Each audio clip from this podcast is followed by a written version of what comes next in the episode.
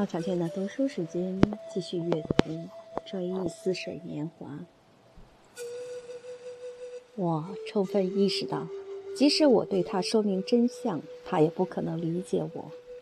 我便趁他允许我离开时，一声不吭地抽身了。在回家的路上，我觉得过路的人似乎全是受托窥视我的行为和动作的监察。不过，这个主题也像我对布鲁克的气氛一样，逐渐弱化下去，最后便完全让位给阿尔贝蒂娜出走的主题了。这个主题又开始了。不过，自圣鲁动身以后，主题的调式几乎变得欢快了。自我委托圣鲁去看望邦党夫人以来，这件事的负担已经从我那过于疲劳的思想里转移到他那里去了。在他动身的那一刻，一种欢悦之情，甚至使我感到振奋，因为我已做出了决定。我做了针锋相对的回答，我的痛苦也就烟消云散了。我相信这是因为我已尽力而为，我真心实意地这么相信。原因是人从来也不清楚他心灵里藏着些什么。其实使我高兴的，并不是我把自己的优柔寡断，像我自己认为的那样推给了圣卢，而且我绝对没有弄错，弥补一桩不幸事儿变的特效药。四分之三的事变都是不幸的，乃是决断，因为决断可以迅猛推倒我们的各种思想。从而终止由过去的事件产生而又使世界余波继续震颤的奔涌的思潮。决断还会以来自外部、来自未来的逆反思潮的反向奔涌去摧毁这奔涌的思潮。当这种新的思想此刻萦绕在我脑际的正是这种新思想，给我们带来的是未来的本质所具有的希望时。这新思想对我们犹有裨益。其实，真正使我高兴的是这种秘密的信念，即圣卢的使命不可能失败，因此尔贝蒂娜少不了会回来。我明白这一点，因为在第一天没有得到圣卢的回音时，我又开始难受起来了。看来我的决断，我对他的全权委托，都不是我快乐的根由。没有这些。我的快乐也许还持久些呢。我快乐的根由是我在说，不管发生什么事儿时，心里想的是准保成功。可是圣卢的迟迟未归，又使我想到完全可能发生成功以外的别的事儿。这想法使我如此恼火，我的快乐即刻消失了。其实。是我们对好事的预测和希冀，使我们满心欢喜，而我们却把这种喜悦归之于别的原因。当我们对希望的实现不再有十足的把握时，这种喜悦便停止了，我们又会重新陷入悲伤。总有一种隐隐约约的信念支撑着我们，感觉世界的大厦没有这种信念，大厦。便摇摇欲坠。我们已经看出信念决定我们认识生命的有无价值，决定我们热爱人的生命或对他们感到厌倦。信念也使我们有可能忍受悲哀。我们之所以认为这种悲哀没有什么了不起，无非是因为我们确信这种悲哀很快便会结束。信念。还是我们有可能忍受突然变得深广的悲哀，直到某种存在与我们的生命具有同等的价值，有时候甚至超过我们生命的价值为止。此外，有一件事又使我内心的痛苦变得像最初时刻那么尖锐。应当承认，这痛苦本来已经不那么尖锐了。这件事就是重读尔贝蒂娜写给我的信里的一句话：我们尽管热爱着一些人，一旦我们在孤独中只能经受失去他们的苦痛，而我们的思想又在某种程度上按照自己的愿望塑造着这种苦痛时，这种苦痛就变得可以忍受了。而且这种痛苦也不同于另一种更没有人情味儿的、与我们更格格不入的苦痛。这样的苦痛与精神世界和内心领域里的事故一样出人意料，一样奇特。这样的苦痛，其直接原因，与其说是被爱的人们本身，无宁说是我们得知再也见不到他们的方式。而贝蒂娜，我可以轻轻哭着想念他，可以答应今晚也像昨天那样见不到他。然而重读，我既然决心已定，不可更改，这就是另一回事了。这俨如服了一剂引起心脏病发作而置人于死地的危险药品。一切事物、一切变故和绝交性都具有一种特殊的危险。这种危险可以放大，而且歪曲人们可能给我们造成的苦恼本身。不过，这种苦恼是不大可能持久的。无论如何，我对机灵的圣卢取得成功还是坚信不疑的。我对尔贝蒂娜的返回也信心十足，因此我倒要问我自己：只说希望她返回是否有道理？不过，我仍然庆幸我抱着这种希望。倒霉的是，正当我以为保安局事件已经结束时，弗朗索瓦斯却来通报我说，一个便衣警察曾前来打听我是否习惯于留一些年轻姑娘在我家里。门房以为他指的是尔贝蒂娜，便回答说是的。从那一刻起，房子似乎被监视起来了。从今以后，我再也不可能在悲伤时刻叫一个小姑娘来安慰我了。当然，也不再会因为突然出现警察而让小姑娘把我看成坏人，从而使我在她面前感到羞愧。我同时也明白，人们为某些梦想而生活的程度，远比他们认为的要大。也不可能因为抚爱小女孩这件事儿，仿佛永远取消了我生活的价值。我还明白，人们一方面轻易地拒绝发财，而且甘冒死亡的危险；另一方面又想象这个世界是由私利和怕死之心支配着的。这完全可以理解。如果我早想到，连一个不认识的小姑娘看见警察来我家都为我感到害臊，我真宁愿去自杀。根本不可能将这两种痛苦加以比较。可是，在生活里，人们从来不会去想他们奉送过银钱的人，他们以死威胁过的人，还会有一个情妇，或者干脆说还会有一个伙伴，而且他们还一心想得到情妇或伙伴的尊重，即使这份尊重并非属于他们本人。然而，突然间。出于我自己也未曾意识到的羞愧之情，我的确没有去想已成年的尔贝蒂娜可以住在我家，甚至成为我的情妇。我认为似乎也可以就尔贝蒂娜住我家的事儿指控我诱骗未成年姑娘。于是我感到生活仿佛在四面八方都遇到了障碍。一想到我和她同居时并非一尘不染，我便从我。抚爱不认识的女孩，因而受到处罚这件事里，发现了某种关联。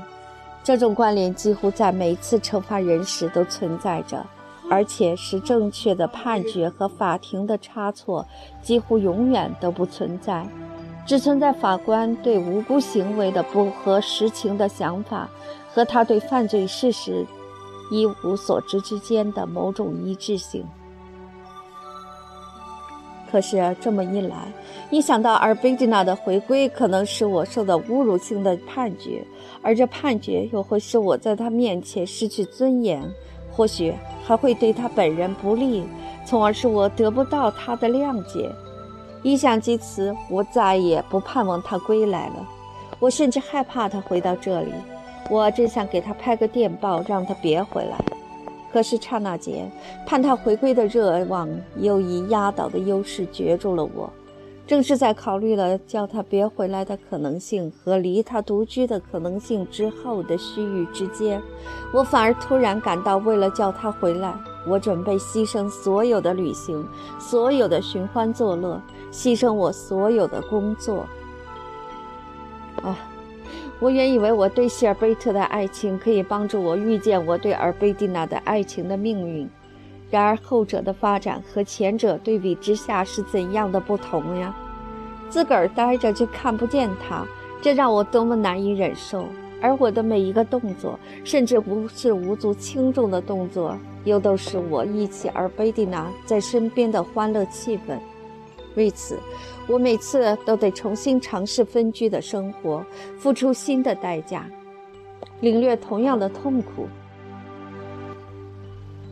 原来，接下去是别种形式的生活前来争妍斗艳，是这种新的苦痛黯然失色。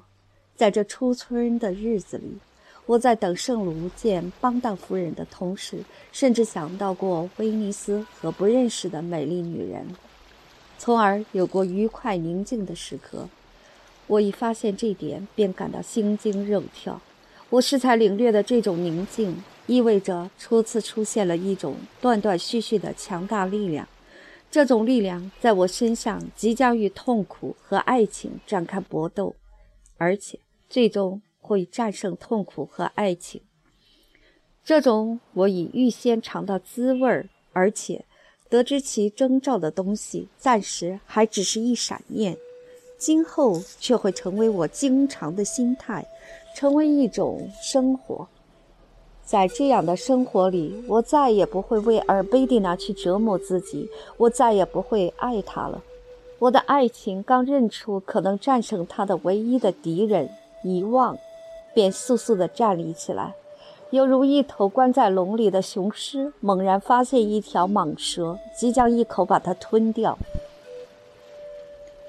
我时时刻刻都在想念尔贝蒂娜。弗朗索瓦斯走进我房间时，却从不迅速地对我说：“没有信”，以便缩短我的焦虑。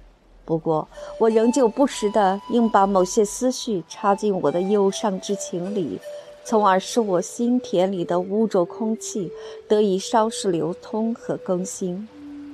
然而到晚上，我好不容易睡着了，似乎又是对尔贝蒂娜的回忆像药剂一样使我睡着的。药效一停，我兴许就会醒过来。我在睡梦里也没有一刻不思念尔贝蒂娜，她给我的睡眠是很特别的，而且在这样的睡眠里，我根本不可能像白天一样随意去想别的事儿。睡眠和对睡眠的回忆是两种互相交织的事物，要想睡着，就得同时求助于他们俩。此外，醒着时，我的痛苦不但不能减轻，反而日甚一日。倒不是因为遗忘没有发挥作用，而是在醒着时，遗忘很有利于使被想念的形象理想化，并以此促使我原有的苦恼和另外的类似的痛苦融合，从而得到加强。这理想化了的形象还算可以忍受。但只要我猛然想到他的房间，想到那人去床空的房间，想到他的钢琴、他的汽车，我便会浑身无力，双目紧闭，头歪在左肩上，活像即将昏厥过去的人。开门的声音也几乎使我同样难受，因为开门的人并不是阿尔贝蒂娜。在可能有圣卢的电报时，我也不敢问一句：“有电报吗？”最后总算来了一封电报，不过电文却只是把一切都推迟而已。女士们外出三天。我之所以能熬过他走后的四个昼夜，当然是因为我老对自己说，这只是时间问题，周末以前他准回来。不过理由尽管如此，无论对我的心灵亦或对我的肉体来说，需要做的事仍旧是一样的。没有他而生活下去，回到家里却见不到他。在他的卧室门口，我还没有勇气打开这间房子，走过却明白他不在里面。没有向他道晚安，便上床睡觉。这些便是我应该全面的、不折不扣的用心灵去完成的事儿。就好像我根本就不应该再看见尔贝蒂娜似的。不过，既然我已经完成了四次，这说明目前我还能够继续用心灵去完成。也许我很快就不再需要支撑我继续这样生活下去的理由，而贝蒂娜即将归来，我可能会一边想她永远也不会回来了，一边却仍然像前四天那样生活下去，犹如受伤的人重新习惯走路以后可以扔掉钉子拐杖一样。晚上回家，我无疑还能寻觅到一连串无尽无休的回忆。对尔贝蒂娜等待我的每个夜晚的回忆，它们使我透不过气，孤寂引起的空虚感令我窒息。然而，我同时也已经开始了对昨天、对前天的回忆，对前天以前的两个夜晚的回忆，即对尔贝蒂娜出走后逝去的四个夜晚的回忆。在这四个夜晚，我一人独处，没有他的陪伴。我总算生活过来了。四个夜晚已经形成了一串回忆，它比那一连串无尽无休的回忆当然单薄许多，但即将逝去的每个日子都可能将它们充实起来。我不想谈我此刻收到的德盖尔蒙特夫人的侄女寄来的求爱信。这个姑娘是巴黎夏尔闻名的最漂亮的美人儿。我也不想说德格尔蒙特公爵替姑娘的父母在我身上所做的努力。他的父母为了女儿的幸福，只得接受不般配的择婿对象和犹如门庭的联姻。这样的事儿对自尊心也许是够刺激的，但对正在恋爱的人来说却是一种痛苦。有人可能愿意有这样的事，却不一定会鄙俗到拿这些事儿去告诉对他评价不那么高的女人。再说，这女人即使得知他可能成为地位迥然不同的人追逐的对象，对他的评价也不一定会改变。公爵的侄女写给我的信，只能使阿尔贝蒂娜烦躁。自我醒来的那一刻起，自我重新沉浸在我入梦之前须臾不离的忧伤之情那一刻起，我的全部感觉犹如一本合上片刻之后，在入夜之前再也不离我左右的书，无论来自外部亦或来自内心，都只能和有关阿尔贝蒂娜的思想结合在一起。有人按铃，是他的信来了，也许是他本人。倘若我自我感觉良好，并不过分难受；倘若我已不再嫉妒，也不再怨恨他，我也许愿意即刻前去见他，去拥抱他，去和他愉快地度过一生。我感到给他拍个电报，赶快回来，似乎是一件极简单的事儿，仿佛我这新的情绪不仅改变了我的心境，也改变了我身外的事物。使事情变得容易了。如果我心情抑郁，我对他的愤懑便会复苏。我再也不想拥抱他，我会感到不可能因为有了他而变得幸福。我会一心想着去损害他，而且不让他再属于别人。然而，这两种迥异的心情，其结果都是一样的，那就是必须让他尽早回来。不过，他的回归。无论会立即给我多么大的快乐，我也感到同样的困难会很快出现。而且，想在满足精神欲求中寻求幸福，与想步行到天涯海角同样天真。欲求越大，越难做到真正的占有。因此，如果说一个人可以找到幸福，或至少能做到无痛苦，那他必须去寻找的。也不应该是满足，而是逐渐缩小，并最后消除欲求。想见到自己所爱的，就应当设法不看见他。唯有遗忘，最终能导致消除欲求。我想，如果一个作家传播这类真理，他可能会把包含这些真理的书提赠给一个女人，并乐于以此来接近这个女人。他会对她这么说：“这本书是你的。”这一来，他在书中说的是真话；他在提赠时，却可能是在撒谎，因为他一心要这本书属于这个女人，与他珍惜这女人身上的宝石一样。只有他爱这个女人时，他才会感到这宝物珍贵。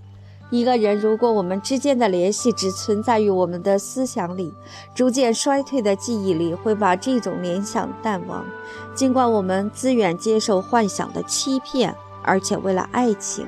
为了友谊，为了礼貌，为了尊重人，为了尽责，我们又拿幻想去欺骗别人。我们在生活里还是只有自己。人是不能跳出自身圈子的生物，他也只能在自己身上才能认识别人。如果他说并非如此，那他是在撒谎。倘若有人真能如此行事，真能取消我对他的需求，取消我对他的爱情，我会吓得相信这爱情对我一生都是宝贵的。如果我能不疼不痒地去听开往图兰的火车报站名，我会以为这说明我自己正在衰退。其实，无非是因为这可能会证明我对阿尔贝蒂娜已变得漠不关心了。我想，在我不停地问自己他在做什么。在想什么？他每时每刻都在希冀什么？他是否打算回来？是否就要回来时，我最好把爱情在我身上建造的通道大门敞开，而且去感受另一个女人的生活，通过已打开的闸门，把那不愿意再变成死水的水库淹没。圣卢杳无音信的时间越拖越长。一种次要的忧虑，等待他的电报或电话，便很快掩盖了首要的忧虑，即挂念他此行的结果和想得知尔贝蒂娜是否回来的忧虑。为等电报而密切注意所有的响声，这使我感到那样难以忍受。我竟相信此刻最使我揪心的这封电报，无论内容如何，只要到来就能解除我的痛苦。我终于收到了罗贝的电报，而且得知他已见到了邦邓夫人。可是，尽管他十分小心，却仍然被尔贝蒂娜瞧见了，因而一切告吹。这时，我倒又无法控制自己的狂怒和绝望了，因为这正是我希望首先避免的事儿。圣卢此行已被尔贝蒂娜知道，便使我显得非常依恋他，这只能妨碍他归来。而且这结果还使我极为反感，因为我从对希尔贝特的爱情里保持下来的骄傲为此已丧失殆尽了。我诅咒罗贝，随后又想，这个办法失败了，我还要采取别的办法。人既然能够影响外部世界，我发挥策略、智慧、利益、情感的作用，怎么就不能避免失掉尔贝蒂娜这件难以忍受的事儿呢？人们相信自己可以按照自己的意愿改变周围的事物。我们之所以如此相信，是因为非此即无任何有利的解决办法。他们并没有去考虑最为常见而且同样有利的办法。我们无法按照我们的意愿去改变事物，但是我们的意愿本身却在逐渐起着变化。我们曾因为忍受不了某种局面而希望去改变它，可现在这局面已变得与我们毫不相干了。我们未能像我们非常希望的那样去消除障碍，而生活却使我们绕过了这个障碍，使我们超越了它。当我们在回顾那遥远的过去时，我们几乎再也看不见那个障碍了，它已经变得难以觉察了。我听见楼上一位女伶在演奏曼农，我把我熟悉的歌词与尔贝蒂娜与我自己联系起来，这使我百感交集，我哭了。歌词是这样的：唉，鸟儿以为受束缚而躲开了，它总在夜里带着绝望飞回来扑打门窗。还有曼农之死，曼农，我心中唯一的爱。你回答我呀，时至今日，我才明白你心地多么善良。曼农既然回到了德格里欧身边，我仿佛觉得我也成了尔贝蒂娜生活里唯一的爱。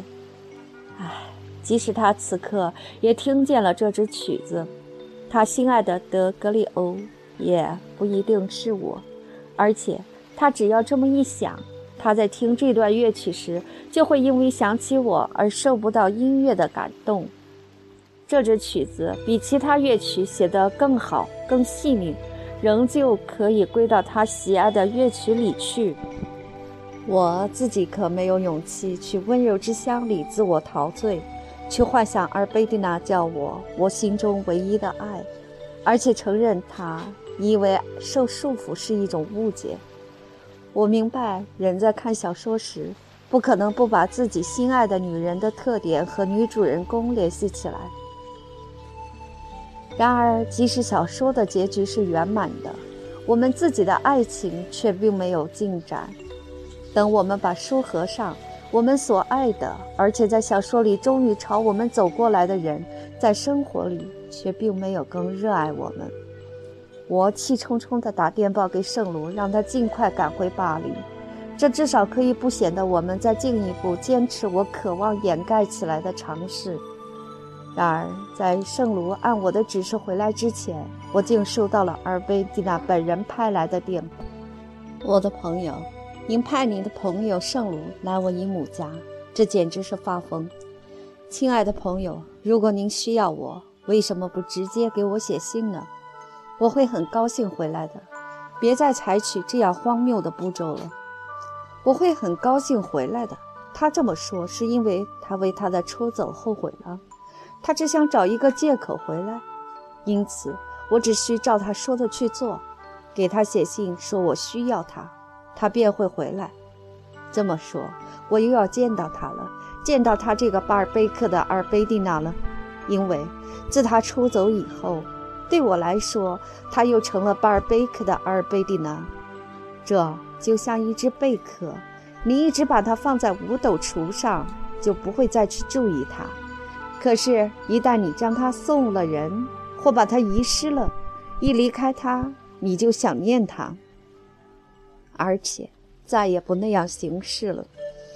它就像这样一只贝壳，因为它使我忆起了大海的碧波万顷的伊人美景，而且不仅他个人变成了想象中的人，也就是令我可念的人，连我与他共同的生活。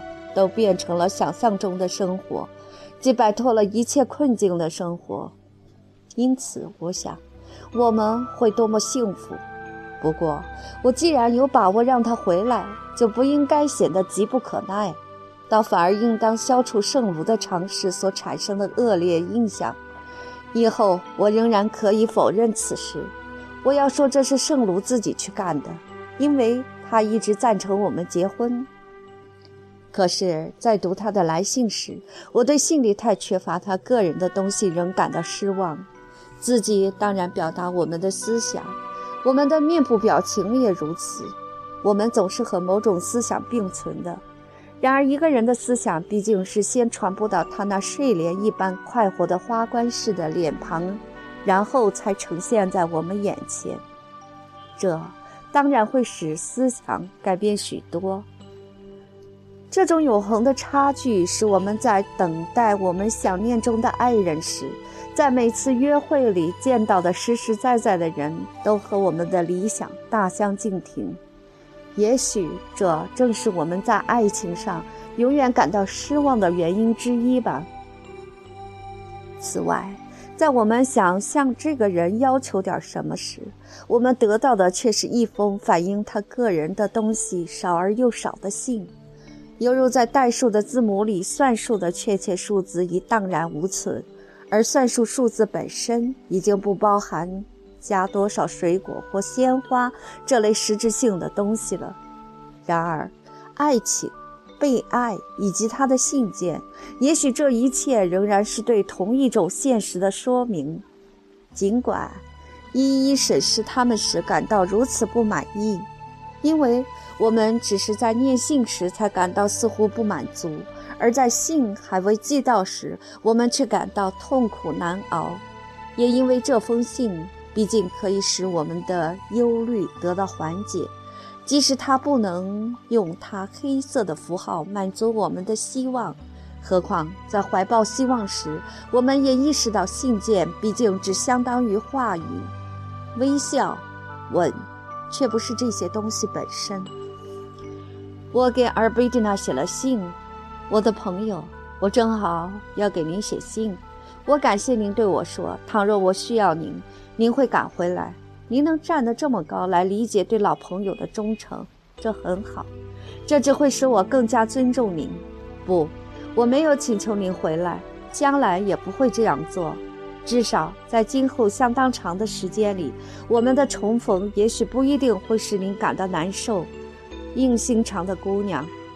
而这样的重逢却会使我，使您认为有时显得那么冷漠的我非常难受。生活使我们分手了，我认为您做了极明智的决定，而且这个决定做的也正是时候。有非常了不起的预见性，因为您正是在我母亲同意我向您求婚的第二天出走的。我收到她的信，同时也收到了您的信。之后本来想在睡醒时告诉您的，也许您是害怕这之后再走会使我难过。我们也许会把我们的生命连在一起，这对我俩来说，谁知道呢？也可能会是一种不幸。果真如此，您还是为您的明智庆幸吧。我们如果再见面，也许会前功尽弃，并不是再见您与我也没有诱惑力，而是我没有能耐去抵制这种诱惑。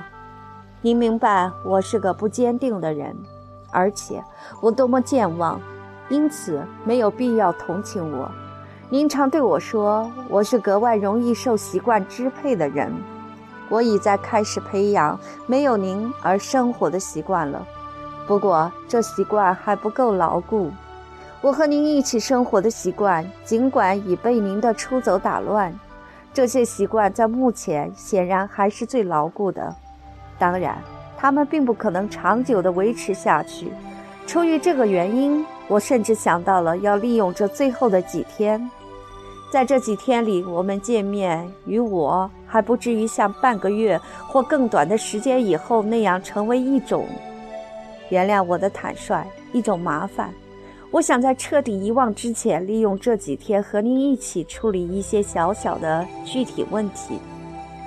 在处理这些问题时，您这位可爱而好心的朋友是可以为那个曾有五分钟自以为是您的未婚夫的人帮帮忙的。我不怀疑母亲会同意我。另一方面，我也希望我俩都拥有自由。这种自由，您过去出于好心为我牺牲的太多了。这种牺牲，如果单位几个礼拜的共同生活还可以接受；然而，如果我们必须白头偕老，在信上告诉您，我曾想到这件事，再有几秒钟就可能成为事实，这几乎使我感到难过。这种牺牲就变得令您我都十分憎恶了。因此，我曾考虑按尽可能独立的方式安排我们的生活，作为这种共同生活的开端。我曾希望您拥有那艘游艇，您可以乘坐这艘游艇出门旅行。与此同时，无限忧伤的我会去港口等待您。我知道您佩服埃尔斯蒂尔的鉴赏力，我已写信向他请教。路上交通方面，我曾希望您拥有汽车，只属于您自己的汽车。您可以乘坐这辆汽车，随心所欲地外出旅行。游艇已基本造好，根据您在巴尔贝克表示的意愿，给它命名为“天鹅号”。我记得您最喜欢罗尔斯牌汽车。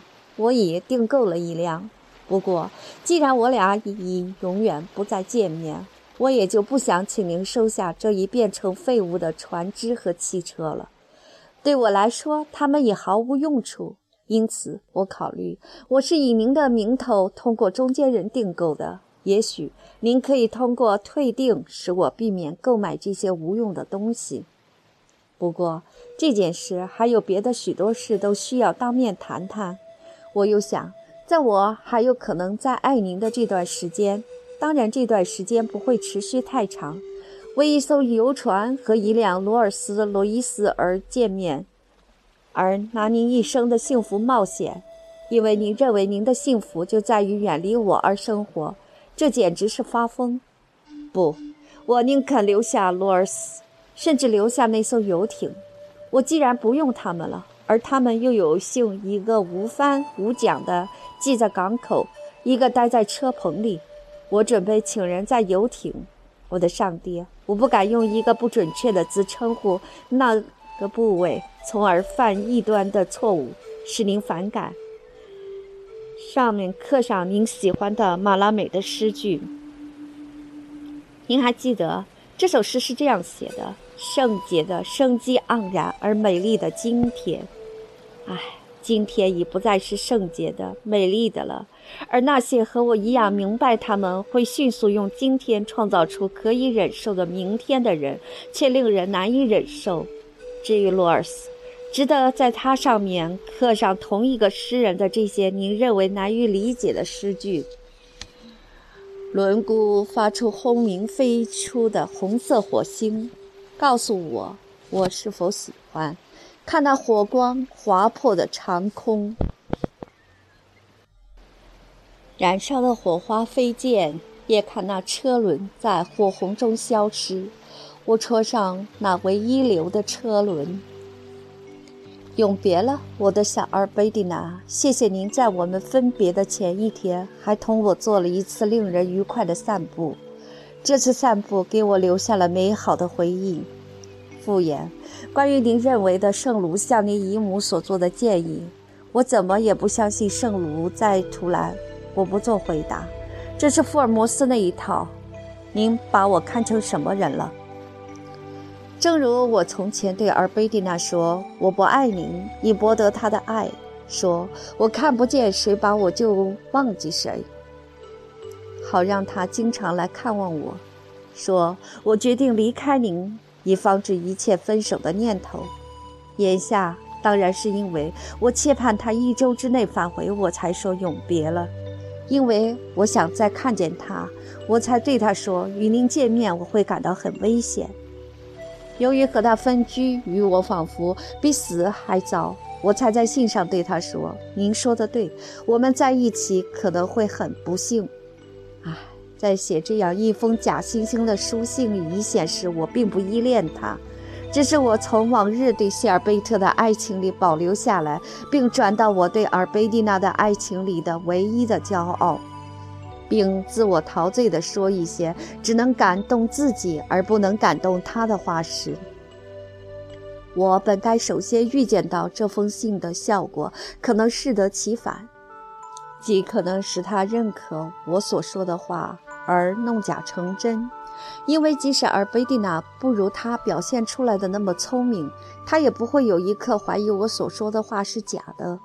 且不说我在信中不打自招的意图，即使我不是紧接着圣卢的尝试给他写这封信，我写信这个事实本身也足以向他表明我在盼望他回来。也足以劝使他听任我作茧自缚，愈陷愈深。再说，我既然已经预见到结果可能适得其反，我就应当进一步预见到他的答复很可能骤然使我对他的爱发展到最强烈的程度，而且我应当在发信之前就考虑到，一旦他用同样的口气给我回信，表示他不愿意回来。我是否有足够的力量控制我自己的痛苦，强迫自己保持沉默，不给他发回来的电报，或不再派去替我受过的另外的什么人？如不然，在我已经给他写信说明我们不再见面之后，这就会再明显不过的向他表明我少不了他，而且可能导致他更为有力的拒绝我。也可能使我在忍受不了忧虑的情况下动身去他那里，谁知道呢？也许还得不到他的接待。这恐怕是三项笨拙之至的举动之后最糟糕的蠢事儿。这之后，我也只得在他家的门前自杀了。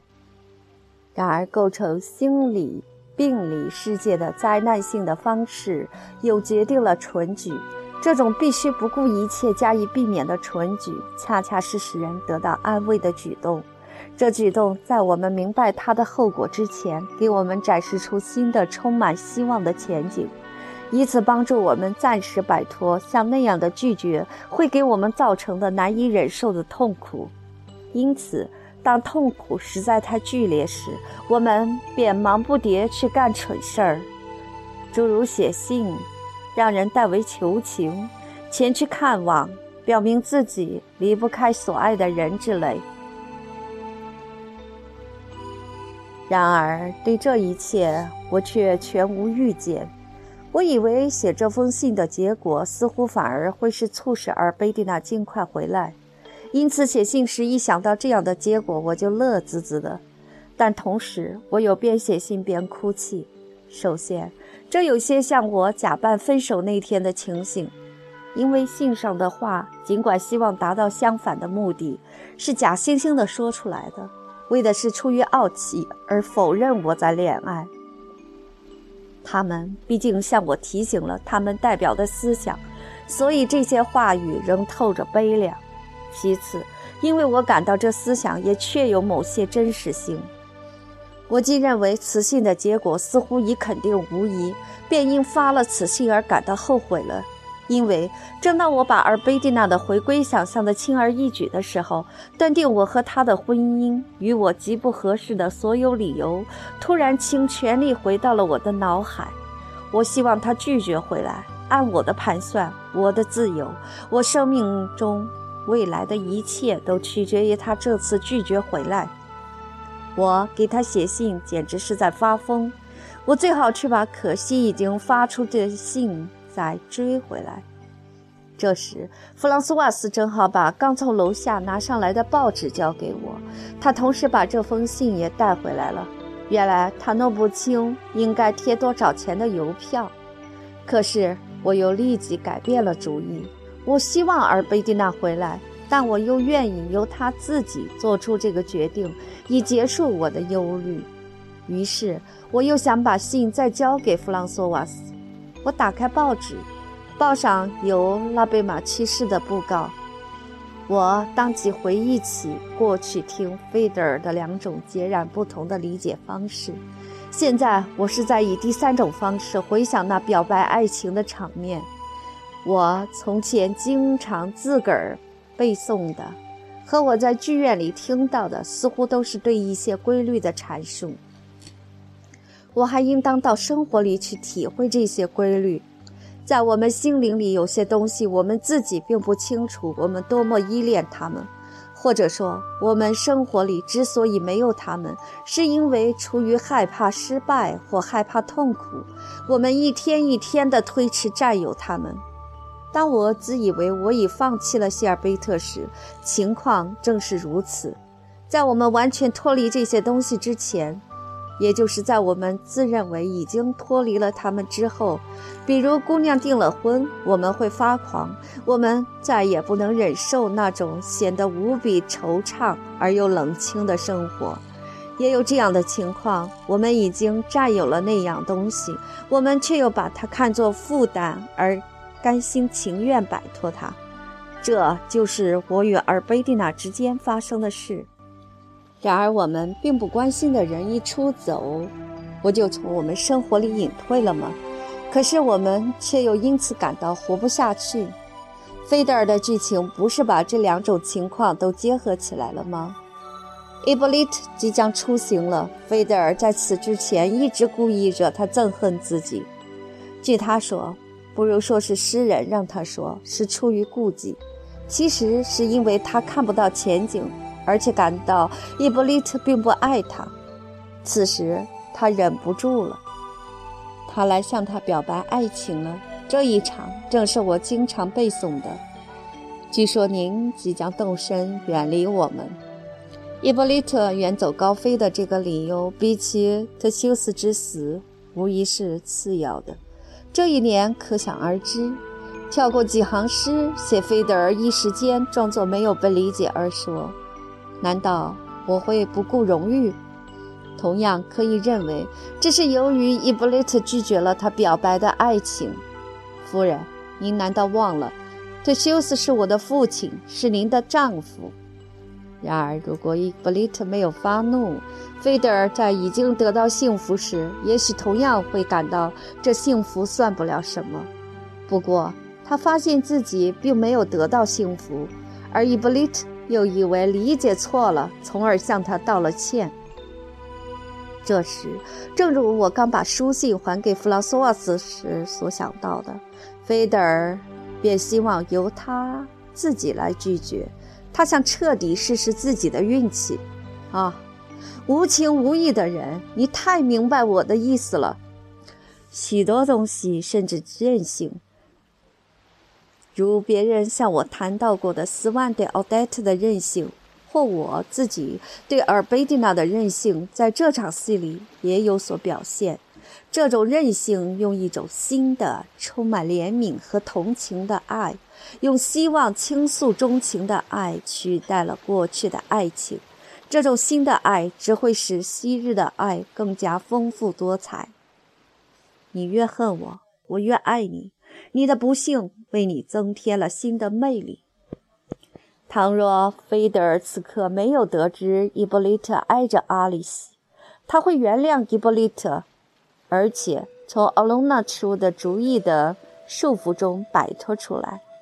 这说明顾忌荣誉并不是菲德尔最坚持的事，因此嫉妒。这种在爱情里意味着失掉全部幸福的感情，是比失掉荣誉更容易使人激动的。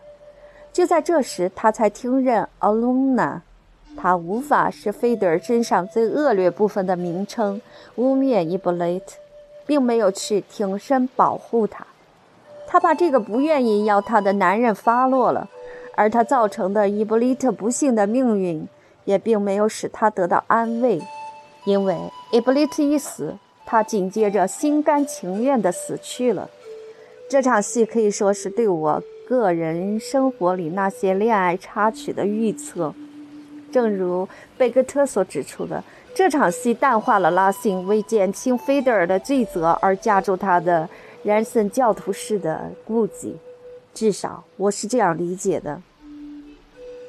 这些思考却也并没有改变我的决心。于是我把信交给了弗朗索瓦斯，让他还是把信交到邮局。我也就在尔贝蒂娜那里实施了这种尝试。而当时我得知还没有进行这种尝试时，我感到仿佛不尝试就不行似的，认为实现我们的愿望不算一回事儿。这无疑是错误的，因为只要我们认为这愿望可能实现不了，我们就会重新去重视它。而且，只是在有把握实现它时，我们才会认为不必继续去实现。不过，认为不算一回事的人也有道理，因为虽说实现愿望和幸福都只是在有把握时才显得不算一回事儿，这种实现和幸福本身却都是某种不稳定的东西，它们只能使人感到伤心。愿望实现得越全面。伤心便越剧烈，幸福如违反自然规律延续下去，而且得到了习惯的认可，伤心就会变得更加难以忍受。从另外的角度看，这两种倾向，如果我一心想发信，当我以为信已发出时，我又一味的后悔，这两种倾向本身都有他们的道理。就第一种而言，我们追求幸福是完全可以理解的，追求不幸也如此。我们同时又希望以即刻显示结果的新的行动进行安排，使我们等待而又不至于毫无希望。简言之，我们设法使我们的苦痛采取另外一些我们想象不那么残酷的形式，这也是完全可以理解的。不过，第二种倾向的重要性也并不比第一种差。因为这种倾向是以相信我们的行动能够成功为基础的，它干脆就是我们圆满实现愿望时可能会立即感到的幻灭的开始。过早的开始，也就是我们在排除其他形式而为自己确定这种幸福形式时所感到的后悔之情。我把信还给弗朗索瓦斯，要他赶快交到邮局去。我的信一走，我愁又去想象尔贝蒂娜会立即回来的事儿了。一想到她回来，我脑海里便出现了亲切的形象。这些形象以他们的妙趣略微冲淡了我在他这次回归里看到的危险。这种久违了的同他朝夕相处的妙趣，使我陶醉了。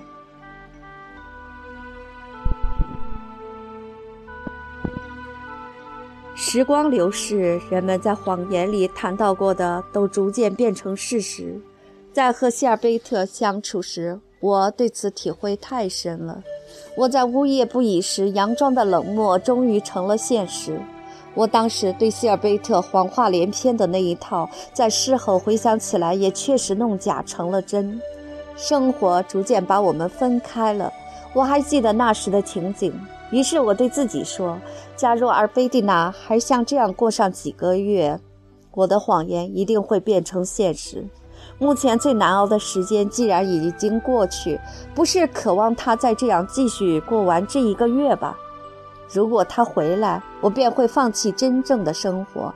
当然，我目前还未能领略这种生活，但这种生活一定会逐步向我展示它的魅力。”与此同时，我对尔贝蒂娜的印象却会越来越淡薄。尔贝蒂娜出走之后，我以为别人似乎不可能看见过我哭泣，所以我老是按铃叫来弗朗索瓦茨，而且告诉他得看看尔贝蒂娜小姐有没有忘了什么东西，别忘了打扫她的房间，以便她回来时房里整整齐齐的，或者干脆说正好就是那天。而贝蒂娜小姐还对我说：“哦，就在她动身的前一天。”我是想让弗朗索瓦斯隐约预感到，而贝蒂娜出走的时间是短暂的，使他为这次出走而幸灾乐祸的心情收敛收敛。我还想让弗朗索瓦斯明白，我并不害怕谈起这次出走。我要让这次出走显得像是我乐意的，就像某些将领把被迫退却。称作符合预定计划的战略撤退一样，仿佛只是我暂时隐瞒了真实意义的一个插曲，而绝不是我和尔贝蒂娜之间友谊的结束。我不停地提起她的名字，是想让她身上的某种东西像少许的空气一样回到这间人去楼空的房里。我在这里真透不过气了。此外。人在设法减轻自己痛苦的程度时，总是在吩咐送衣服或命人开饭时，像口头禅一样老提起这种痛苦。在整理尔贝蒂娜的房间时，好奇的弗朗索瓦斯把那张香木小桌的抽屉打开了。我的女友过去在睡觉时总爱把一些私人小物件放在这个抽屉里。哦，先生，而贝蒂娜小姐忘了带她的戒指。戒指都留在抽屉里了。我的第一个反应是说得给她寄回去，然而这样一说，便显得我对她的回归缺乏信心。好吧，我沉默一会儿后又回答说：“她出门时间不长，不用麻烦了，给我吧，我瞧着办。”弗朗索瓦斯递给我戒指时，显出不怎么相信的神气。他厌恶尔贝蒂娜，然而他以他之心夺我之腹。便以为尔贝蒂娜所写的每一封信，只要交到我手里，怕都会被我拆看。我把戒指取过来，先生，小心点儿，可别丢了。弗朗索瓦斯又说：“这些戒指可算得上漂亮了。不知是谁送给他的，是先生送的呢，还是另外的男人送的？不过有一点我很清楚，送戒指的人准有钱，而且有鉴赏令。”不是我送的，我回答弗朗索瓦斯。再说，这两只戒指并不是同一个人送的，一只是他姨母给的，另一只是他自己买的，不是同一个人送的。弗朗索瓦斯嚷道：“先生是在开玩笑吧？两只戒指一模一样，只不过有一只上面加了一粒红宝石，两只上面都刻了鹰，戒指里边都有同样的姓名开头字母。我不知道弗朗索瓦斯是否感觉到了他的话给我带来的痛苦，他此刻竟露出了笑意，而且这微笑再也没有离开过他的嘴唇。怎么，同样的鹰？您疯了？没有红宝石的这只的确有鹰，可是另外那只上面刻的却是人头一类的东西。人头？先生在哪儿看见人头了？我拿长柄眼镜一看，便看出这是鹰的翅膀。先生用放大镜看，就会看见另一个翅膀在另一边，头和嘴在中间，每根羽毛都看得见呢。哦，做工可真漂亮。我忧心如焚地想弄明白，而贝蒂娜是否欺骗了我？这种需求竟使我忘记了，我应该在弗朗索瓦斯面前保持尊严。忘了，我应该把他那邪恶的快活劲儿碰回去。这种快活，即使不为折磨我，起码也是为了损害我的女友。弗朗索瓦斯去取我的放大镜时，我激动得直喘粗气。我拿过放大镜，要他把红宝石戒指上的鹰指给我看。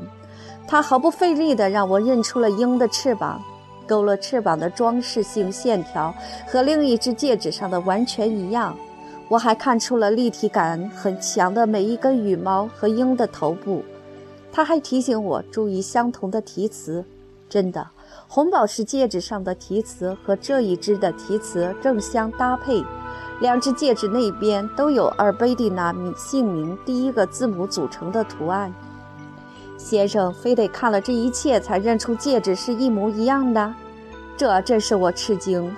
弗朗索瓦斯对我说：“即使不去仔细查看，也能感觉出金子折弯的方式方法全一个样。”形状也相同，瞥一眼我就敢启示两只戒指出于同一个地方。这就像优秀女厨师做的菜一般一目了然。果然，他那仆人特有的好奇心，那由仇恨激起的习惯于以令人胆寒的精确性，注意细节的好奇心和他的鉴赏力相得益彰，的确有助于他所做的鉴定。他也确曾在烹调里显示过同样的鉴赏力，这种鉴赏力也许由于他的善于卖弄而更显得旺盛了。我去巴尔贝克时，从他穿着的方式里也已注意到了这点。原来她也是曾经标志过、曾经见识过别人的首饰和穿着打扮的女人呢。